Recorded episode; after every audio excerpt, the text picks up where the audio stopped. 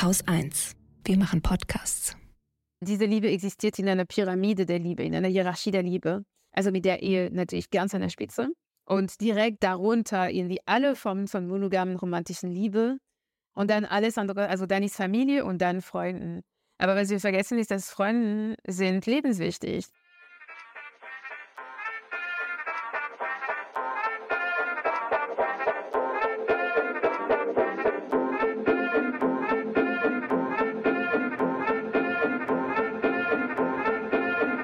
Hallo und herzlich willkommen zum Lila Büchersommer. Diesen Sommer stellen wir euch alle zwei Wochen ein Buch vor, das uns begeistert hat und sprechen mit der Autorin.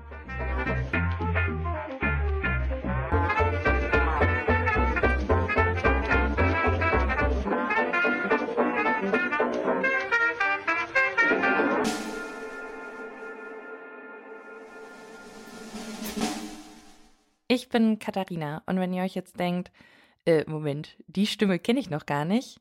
Stimmt. Ich bin jetzt seit fast einem Jahr als Redakteurin beim Lila Podcast. Das heißt, normalerweise wurschtel ich eher im Hintergrund.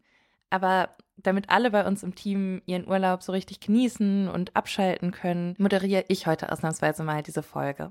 Das Buch, das ich mitgebracht habe, ist Das Ende der Ehe für eine Revolution der Liebe von Emilia Roark. Emilia Roark ist Politikwissenschaftlerin und Autorin und arbeitet schwerpunktmäßig zu den Themen Feminismus, Rassismus und Vielfalt.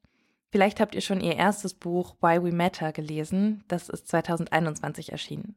In Das Ende der Ehe analysiert sie, welche Machtdynamiken es eben in der Ehe, aber ehrlich gesagt auch in vielen unverheirateten heterosexuellen Beziehungen gibt, die Frauen klein halten, benachteiligen oder in Armut treiben. Und darum findet Emilia Roy, dass wir uns von der Ehe in ihrer heutigen Form verabschieden sollten. Das klingt jetzt vielleicht erstmal radikal und das ist das Buch an vielen Stellen auch. Gleichzeitig hat es mir aber total gut gefallen, wie viele alternative Formen des Zusammenlebens und der Liebe Emilia Rock in ihrem Buch aufzeigt. Und sie erzählt auch sehr persönlich von ihrer eigenen Ehe und Scheidung, von Gewalt in Beziehungen und Freundschaften als Liebesbeziehungen. Das Ende der Ehe ist so eine Art Rundumschlag zu den wichtigsten feministischen Themen. Es geht zum Beispiel um die ungleiche Aufteilung von Care-Arbeit und emotionaler Arbeit. Es geht darum, wie der Staat die Kernfamilie begünstigt und was das für Folgen hat. Aber es geht auch um Geschlechterbinarität und warum wir sie überwinden sollten. Es geht um die Ehe für alle und eben vor allem darum, welche Rolle die Liebe im Patriarchat spielt. Egal, ob ihr diesen Sommer jetzt schon auf einigen Hochzeiten wart, ob ihr selbst verheiratet seid oder euch denkt, boah, Ehe ist echt gar nichts für mich, gar keinen Bock darauf. In meiner Beziehung mache ich alles anders. Ich glaube, jede Person kann aus das Ende der Ehe noch einiges mitnehmen. Und bevor ich jetzt noch mehr vorwegnehme, kommt hier mein Gespräch mit Emilia Roark. Vielen Dank, dass du bei uns zu Gast bist. Warum hast du dieses Buch Das Ende der Ehe geschrieben? Also vielen Dank für die Einladung. Ich habe das Buch geschrieben, weil wenn wir über das Patriarchat sprechen und äh, die äh, zentralste Beziehung auf gesellschaftlicher Ebene außer Acht lassen, nämlich die heterosexuelle Beziehung, dann können wir das Problem nicht wirklich angehen. Und äh, ich verstehe, dass es sehr viel Hemmung gibt. Ähm, sehr offen über die Probleme, die mit der Heterosexualität als Ordnung, als politisches System einhergehen. Aber ich ähm, habe das für ganz ja, unerlässlich gehalten damals und tue das auch äh, noch heute. Ähm, ich habe über die Ehe gesprochen, weil das ist die Institution, die heterosexuelle Beziehungen normiert. Aber das geht im Allgemeinen um die Heterosexualität. Mhm. Ja, das wäre auch äh, tatsächlich eine Frage von mir gewesen, ob man dein Buch nicht vielleicht auch das Ende der Heterosexualität hätte nennen können, weil viele der Machtdynamiken, die du beschreibst, die ähm, in der Ehe natürlich auch nochmal mit einem anderen rechtlichen Rahmen stattfinden, es ja aber auch in unverheirateten Heterobeziehungen gibt. Sowas wie ungleiche Aufteilung von Care-Arbeit oder Machtdynamiken. Ja, absolut. Es hätte das Ende der Heterosexualität heißen können, aber äh, ich hätte noch mehr Backlash bekommen. Und ähm, ich wollte das auch nicht so nennen, weil ähm, die Missverständnisse sind äh, zu einfach. Also das heißt, es geht nicht um die ähm, Abschaffung einer sexuellen Orientierung. Es geht nicht darum, es geht nicht um die Abschaffung einer Form des Begehrens, sondern es geht um ein politisches System, weil die Heterosexualität ist äh, viel mehr als eine reine, in Anführungsstrichen, sexuelle Orientierung, sondern es definiert so viel in unserer Gesellschaft. Es definiert Normen, es ist in einer gewissen Kultur verankert, in gewissen Machtverhältnissen verankert. Ähm, genau, und darum geht es. Welche LeserInnen hattest du denn im Kopf, während du das Buch geschrieben hast? Ich hatte eigentlich so ganz viele Menschen im Kopf. Ähm, also ich glaube, so die dominanten Gruppen haben wir auch immer im Kopf. Das heißt, Feministinnen, wenn sie sprechen, haben sie immer im Kopf die Männer. Also wie werden sie das aufnehmen? Wie ist es für dich, das zu hören? Ähm, werden sie beleidigt sein? Wie werden ihre Egos reagieren? Werden sie wütend sein? Also deshalb hatte ich natürlich ähm, ähm, Männer im Kopf, heterosexuelle Cis-Männer im Kopf. Aber ähm, ich hatte, also das Buch war für mich eher so eine Einladung an den vielen Frauen in heterosexuellen Beziehungen, über ihre Position in diesen Beziehungen nachzudenken und ähm, auch vielleicht zu verstehen, dass sie nicht alleine sind in diesen Machtstrukturen, weil sehr oft habe ich das Gefühl, dass diese Frage der ähm, ja, der Care-Arbeit sehr individualisiert wird. Ne? Es geht um Beziehungsprobleme zwischen zwei Menschen und sie müssen das verhandeln.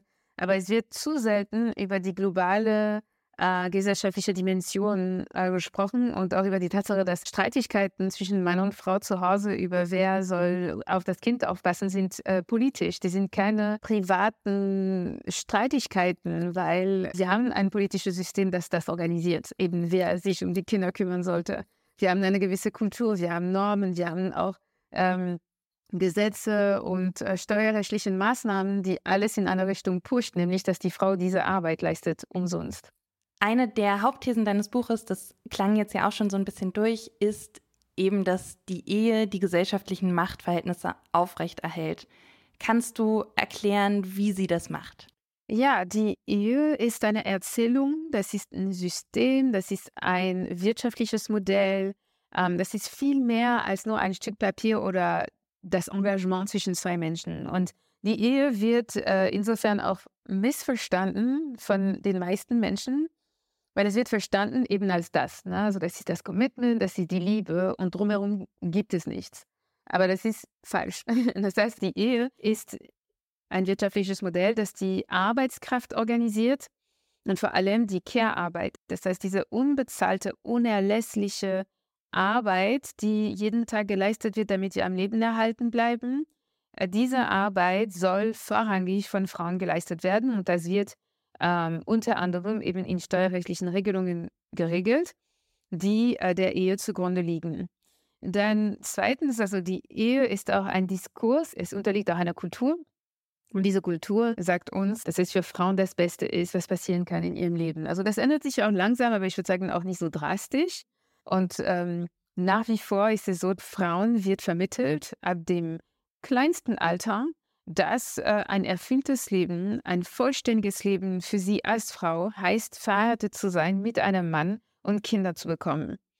Es gibt auch diese Idee des Besitzes. Also historisch gesehen war ihnen da auch um Abstammung und äh, Kapital auch zu regeln und vor allem auch Frauen und Frauenkörper wurden durch ihr reproduktiven System auch als Tauschobjekte behandelt.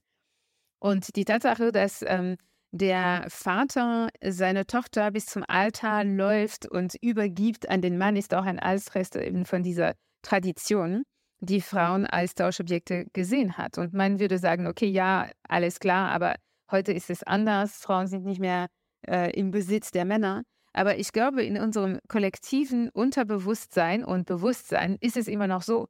Also zum Beispiel, es gab vor einigen Monaten in Frankreich ein grausamer Fall von ähm, Massenvergewaltigung von einer Frau. Also ihr Mann hat ihr Drogen gegeben und dann hat äh, viele Männer auch zu sich eingeladen, um seine Frau zu vergewaltigen.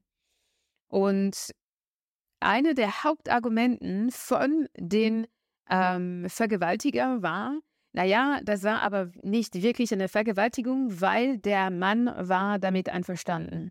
Er war damit einverstanden und deshalb ist es keine Vergewaltigung. Also das heißt, wir sehen noch, dass wir sehr tief in diesem Muster verankert sind, die Frau gehört ihrem Mann.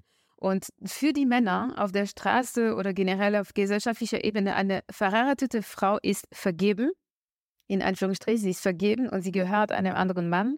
Und deshalb sollte sie nicht angegriffen werden, sollte sie nicht eben auch angemacht werden. Zum Beispiel, ähm, wenn eine Frau angemacht wird, äh, die Antwort, nein, ich habe kein Interesse, ist sehr oft auch nie so effizient, als zu sagen, nein, ich habe einen Ehemann, ich bin verheiratet. Ja, oder selbst auch nur, ich habe einen Freund. Ja, ja, genau, ich habe einen Freund, absolut. Ja, ja, das hat äh, sehr wenig mit der Ehe zu tun. Ähm, genau, und deshalb, also diese Idee von Besitz ist noch sehr tief äh, in unseren Köpfen verankert. Mhm. Was sagst du denn zu Frauen, die sagen, ich bin aber in meiner Ehe total glücklich, ich liebe meinen Partner, mein Partner liebt mich, mich betrifft das nicht? Äh, es wäre anmaßend zu sagen, nein, doch, doch, das bist du. Also wenn sie das glaubt, äh, ist, ist ja gut. Also ich bin nicht da, um irgendjemanden auch zu überzeugen. Ich versuche, diese Verhältnisse, diese Struktur, dieses System auch sichtbar zu machen. Ähm, ich würde behaupten, also es gibt auch viele Menschen, die äh, in der Unterwerfung auch glücklich sind. Ja, also es gibt ein gewisses Komfort, eine gewisse Be Bequemlichkeit auch in der Unterwerfung als Frau weil es eben von uns erwartet wird in der Gesellschaft. Und das heißt also, es ist so Konformität so zu den gesellschaftlichen Normen. Und es äh, verleiht auch eine, eine Art, ähm, also ja, das Gefühl zu haben, dass man in der Richtigkeit lebt. Äh, und deshalb, es, es kann sein, dass viele Frauen, die in ähm, sehr patriarchalen Beziehungen leben, dass sie sich glücklich fühlen und das kann ich ihnen nicht absprechen, dieses Gefühl. Also es ist ein Gefühl, es ist legitim, es ist absolut äh, richtig, ne, wenn sie sich so fühlen. Ähm, aber mich interessiert die faktische Lage anhand von Statistiken, anhand von Repräsentation, anhand von eben materieller Lage, eben Geld. Äh, in einer kapitalistischen Gesellschaft ist das, was uns über die Ungerechtigkeit informiert nicht das Gefühl. Weil man lernt auch, die unterliegende Position zu mögen in Unterdrückungssystemen. Es wird uns beigebracht, diese, äh, diese Stellung, diese Position zu mögen und uns darin wohlzufühlen. Und das heißt, es gibt sehr, sehr, sehr viele Frauen in heterosexuellen Beziehungen, die diese, diese Machtdynamiken auch kaum wahrnehmen. Ja, das hat mir auch sehr gut gefallen in deinem Buch, dass du über die bewussten oder unbewussten Strategien von Frauen in Heterobeziehungen schreibst, mit diesen Machtverhältnissen umzugehen. Also zum Beispiel, dass man eigentlich die Beziehung nur so richtig erträgt, weil man Freundinnen hat, bei denen man sich darüber auslassen kann, dass der Partner schon wieder nicht den Müll runtergebracht hat oder ähm, nicht so emotional verfügbar ist, wie man sich das wünschen würde.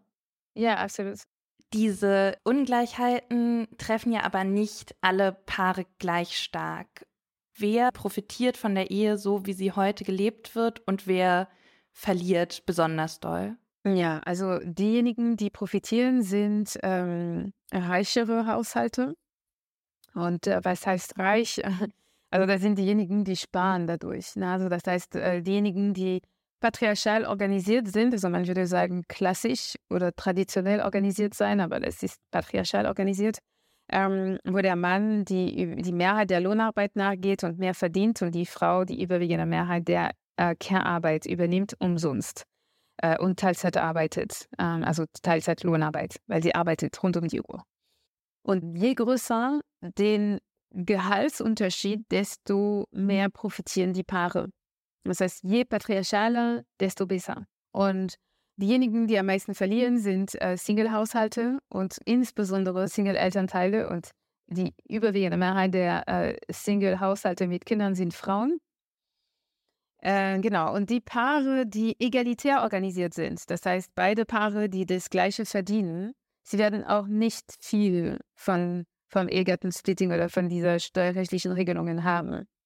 Und meistens, also wenn man schaut auf der ähm, Arbeiterinnenklasse, dann diese Regelung kommt wenigen Paaren auch zugute. Das ist jetzt nicht eine Regelung, die für ärmere Menschen gemeint ist, sondern eher für reichere Menschen. Warum? Weil diejenigen, die darüber entscheiden, sind eben reicher und sie sind auch männlich. Ja. Und heterosexuell verheiratet. Du schreibst auch an einer Stelle, dass es so einen zu starken Fokus gibt auf die Gehaltsunterschiede und einen zu geringen auf die Steuerunterschiede. Ähm, ja, absolut. Und es gibt einen sehr klaren Grund, meiner Meinung nach. Also wir können über die Gehälter sprechen, weil es passiert außerhalb von Haushalten. Also die Gehaltslücke ähm, geschieht äh, auf dem Arbeitsmarkt. Das ist abstrakt. Man kann nicht eine Person dafür verantwortlich ähm, machen. Es gibt ja im Falle von Trennung, gerade bei Paaren mit Kindern, wo die Frau dann sehr viel kostenlose Care-Arbeit geleistet hat, finanzielle Vorteile, die gerade nur für verheiratete Frauen greifen. Also in manchen Momenten ist die Ehe, so wie sie gerade funktioniert, ja auch ähm, ein finanzielles Polster oder Sch Schutzschild. Warum reicht das nicht? Oder was ist deine Kritik trotzdem daran? Also wenn die einzige Möglichkeit der finanziellen Absicherung für Frauen mit Kindern in unserer Gesellschaft die Abhängigkeit zu einem Mann ist, dann sollten wir das nicht feiern. Er sollte uns Sorgen machen. Aber die finanzielle Abhängigkeit der Frauen zu ihren Männern ist derart normalisiert und verharmlost in unserer Gesellschaft, dass wir das nicht mal in Frage stellen. Und die Macht, die damit einhergeht, wird oft komplett ausgeblendet und es wird nur aus der Seite von ja der Fürsorger der Mann ist da und sorgt für seine Frau. Das ist wohlwollend. Das ist eine äh, noble Position von ihm, das zu tun. Und sie ist die Profiteurin. Aber die Machtdynamik, die daraus entsteht, ist real. Zum Beispiel viele Fälle von häuslicher Gewalt und Gewalt gegen Frauen in intimer Beziehungen beruht auf diese Ungleichheit. Und äh, ja, deshalb ist es sehr wichtig, das zu hinterfragen. Also warum finden wir das normal, dass Frauen von ihren Männern abhängig sind? Und in diesem Sinne ist die Ehe jetzt nicht die Lösung, sondern eben das Problem. Warum haben Frauen keine andere Möglichkeit? Und das hat wohl mit der Art und Weise, wie die Care-Arbeit in unserer Gesellschaft organisiert wird, wie es invisibilisiert wird, also unsichtbar gemacht wird und wie es auch als, ähm, als natürliche Arbeit, die sowieso geleistet wird und die auch keinen Wert hat. Deshalb sind Frauen, die diese wichtige, also lebenswichtige Arbeit leisten, am schlechtesten äh, aufgestellt, weil, weil es wird nicht als Arbeit betrachtet und behandelt. Aber ne, Leute könnten sagen, na ja, aber also wenn ich jetzt mich um meine Kinder kümmere, dann erwarte ich auch kein Geld dafür. Ja, stimmt, das wäre schön, wenn wir nicht im Kapitalismus leben würden, dann könnten wir das alle sagen, ohne schlechtes Gewissen. Aber das Problem ist, dass ähm, es ist trotzdem eine Arbeit, die nötig ist, äh, damit andere Geld verdienen. Und während die Frau sich um ihre Kinder kümmert, dann kann der Mann Kapital anhäufen. Und in einer patriarchalen, aber vor allem in einer kapitalistischen Gesellschaft ist Geld Macht. Und diese Machtlosigkeit von Frauen als Gruppe hat sehr viel eben mit dieser Organisation der Care-Arbeit zu tun. Ich fand dazu auch das Bild ähm, sehr, sehr deutlich, wo du dann sozusagen diese Erzählung des Fürsorgers umdrehst und sagst, hier wird nicht fürgesorgt, hier wird eigentlich ausgebeutet in dem Moment, wo gesagt wird, ja, lass uns dieses Modell aufrechterhalten mit der Mann geht arbeiten, nimmt vielleicht die zwei Monate Elternzeit, um noch eine kleine Reise zu machen und äh, die Frau übernimmt die Care-Arbeit. Ja, absolut. Und deshalb, also es ist eine institutionalisierte Beraubung der Frauen und es wird nicht so wahrgenommen und auch nicht so behandelt. Und es ist ein Problem, weil in einer patriarchalen Gesellschaft können Frauen ausgebeutet werden. Also Frauen zählen nicht. Frauen sind entbehrlich, sie sind äh, da für die anderen, sie sind da, um die anderen zu bedienen. Ähm, und deshalb wird diese Ausbeutung auch nicht als Problem gesehen. Und auch für den Frauen selbst, also wenn Frauen diese Arbeit leisten, denken sie sich, okay, es hat mit meiner Identität zu tun. Es gibt viele Frauen, die das auch gerne machen. Und das ist schön. Also ich will da nicht sagen, so, ja, sie sollten verbittert sein. Nein, überhaupt nicht. Also es ist schön, diese Care-Arbeit auch gerne zu machen. Und das Problem ist, dass wenn sie diese Arbeit gern machen, dann sollten sie auch dafür belohnt werden und vergütet werden und nicht arm werden. Und Frauen, die diese Arbeit gerne machen, werden arm in unserer Gesellschaft. Ja, Du nimmst ja auch Ehen zwischen queeren Paaren in den Blick. Ähm, die Ehe für alle gilt ja so als einer der großen rechtlichen Erfolge der queeren Kämpfe der letzten Jahre. Ähm, inwiefern greifen denn diese Dynamiken, die du jetzt sehr für Hetero-Ehen beschrieben hast, auch bei queeren Paaren? Also ab dem Moment, wo eine Institution vorgibt, wie Paare und Familien zu leben haben, auch wenn es implizit gemacht wird durch ähm, Steuerrecht und Kultur und Normen, es wird eben von queeren Paaren erwartet, dass sie sich anpassen, dass sie ähm, die Heteronormativität als Vorbild nehmen und dass sie es nachahmen.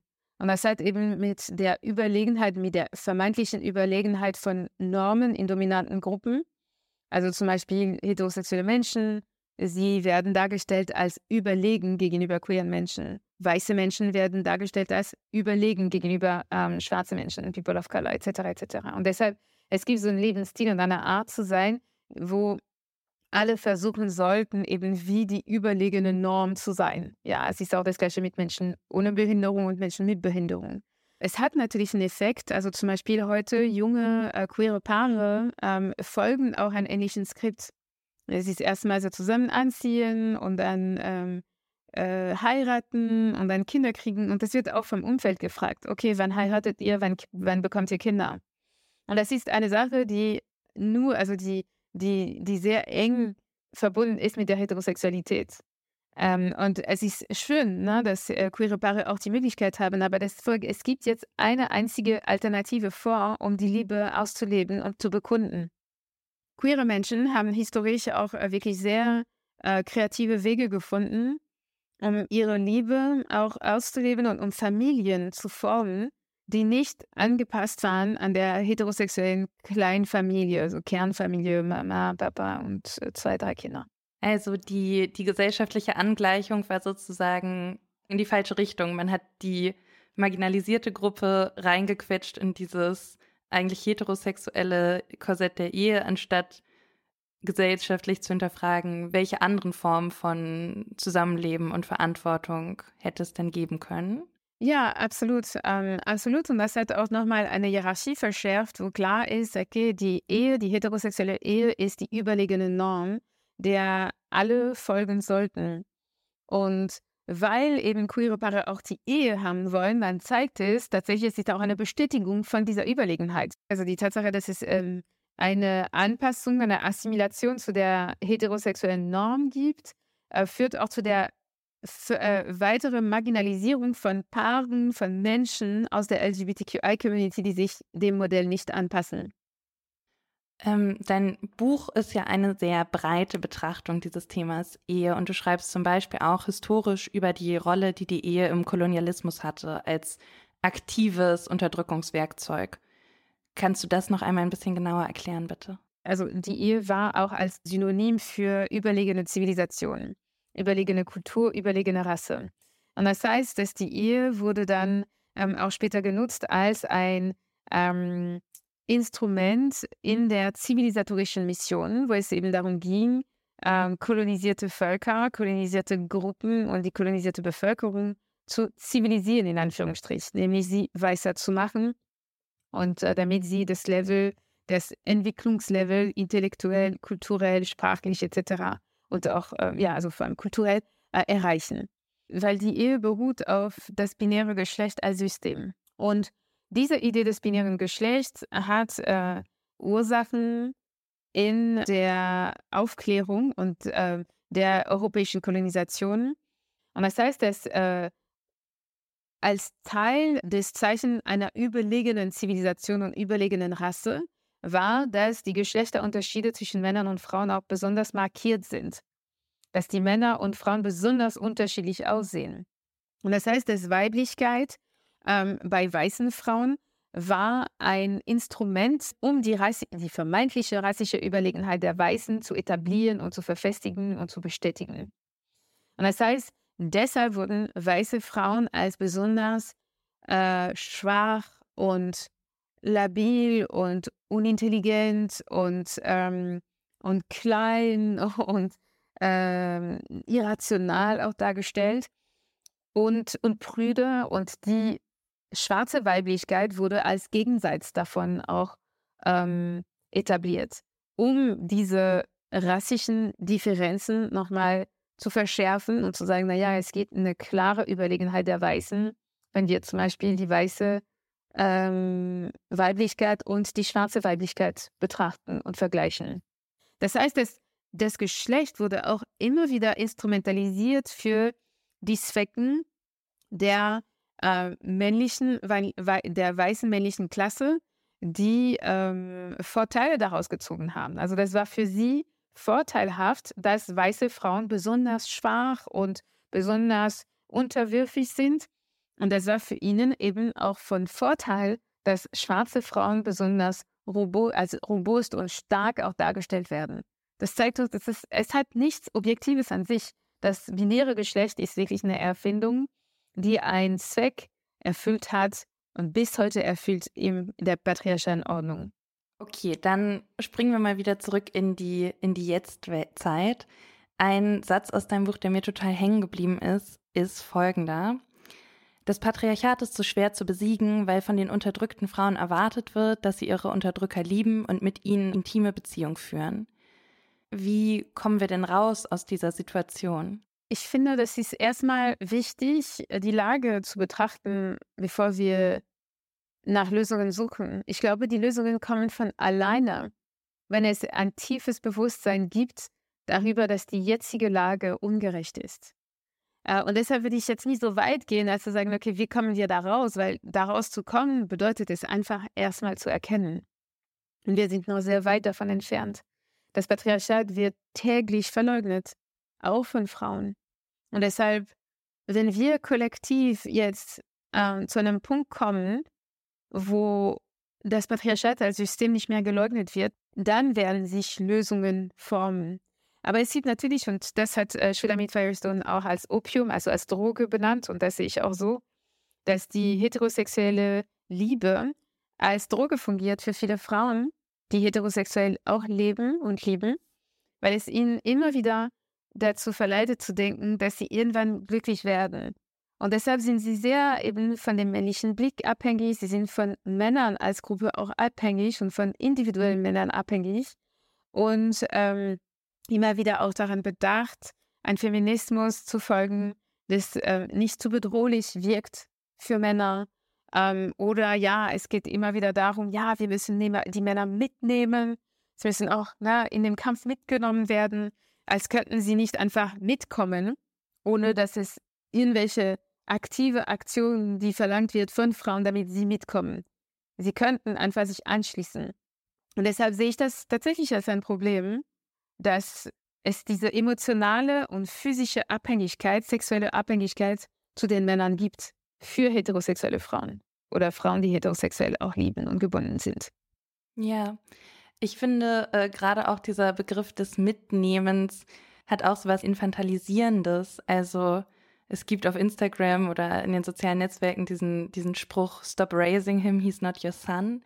Und gleichzeitig kann ich das Bedürfnis auch sehr verstehen, wenn man große Zuneigung zu jemandem verspürt. Äh, ich habe mich ein bisschen erwischt gefühlt, weil du auch schreibst, Frauen möchten oft den Männern in ihrem Leben, die sie lieben, ob das jetzt Partner sind oder vielleicht auch Freunde, ähm, dann die Bücher empfehlen, damit sie es verstehen. Ähm, und tatsächlich habe ich beim Lesen auch mehrfach gedacht, oh, wem könnte ich das noch ausleihen? Aber das ist auch okay. Aber das ist die Systematik dahinter, die ich problematisch finde. Also ein Buch empfehlen, na bitte, natürlich. Aber wenn es zum Beispiel in einer Paarbeziehung so ist, dass die Frau ständig überlegt, okay, wie kann ich ihm das näher bringen, welche Bücher könnten ihm ge gut gefallen, welche Passagen in diesen Büchern, welche Podcasts etc., dann ist es ein Problem. Wenn ein Buch vorgeschlagen wird, dass das Buch tatsächlich gelesen wird und dass es da äh, dass es kommentiert wird, dass die Ideen und die Gedanken auch da, darüber geteilt werden und nicht nur in Form von Widerstand. Nicht nur in Form von ja, aber, ja, aber, ja, aber, nein, das ist jetzt kein Austausch, das ist einfach Widerstand und unverarbeiteter Widerstand, ähm, das äh, irgendwie in diesem Fall auch nicht so wirklich fruchtbar ist für, ähm, für die Diskussion und vor allem für Veränderungen.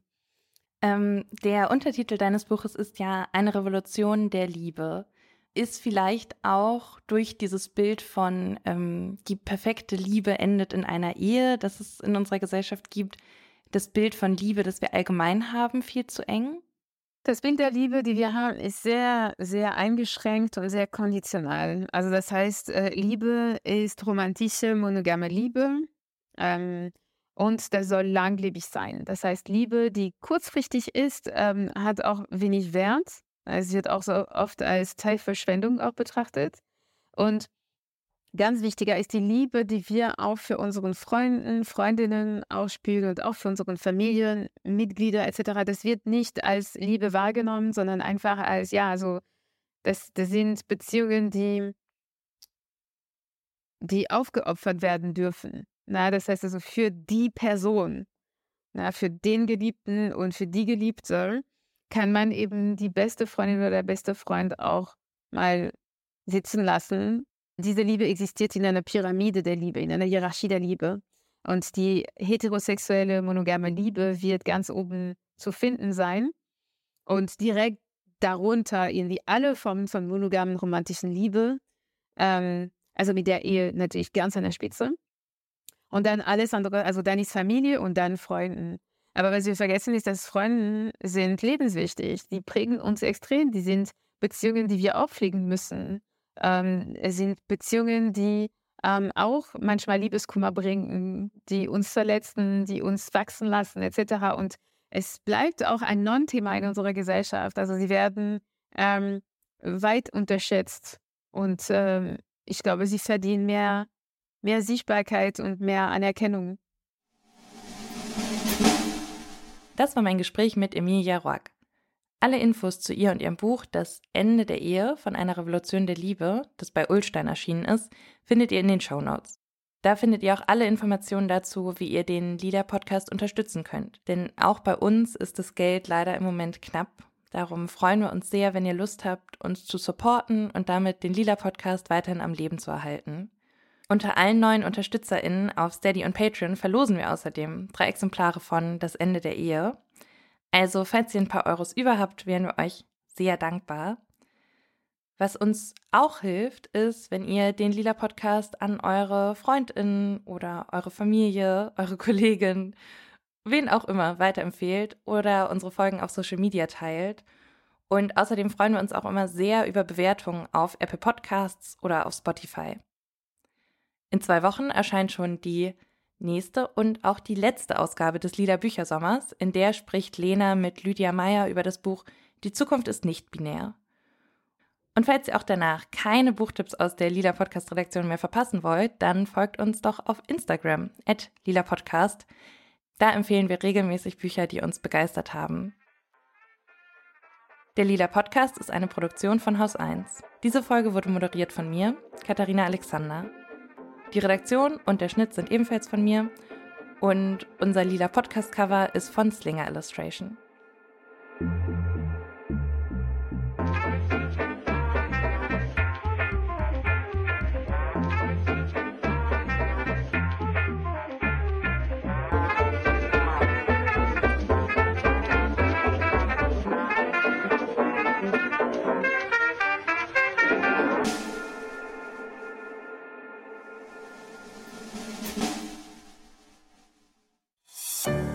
Produktion von Haus 1.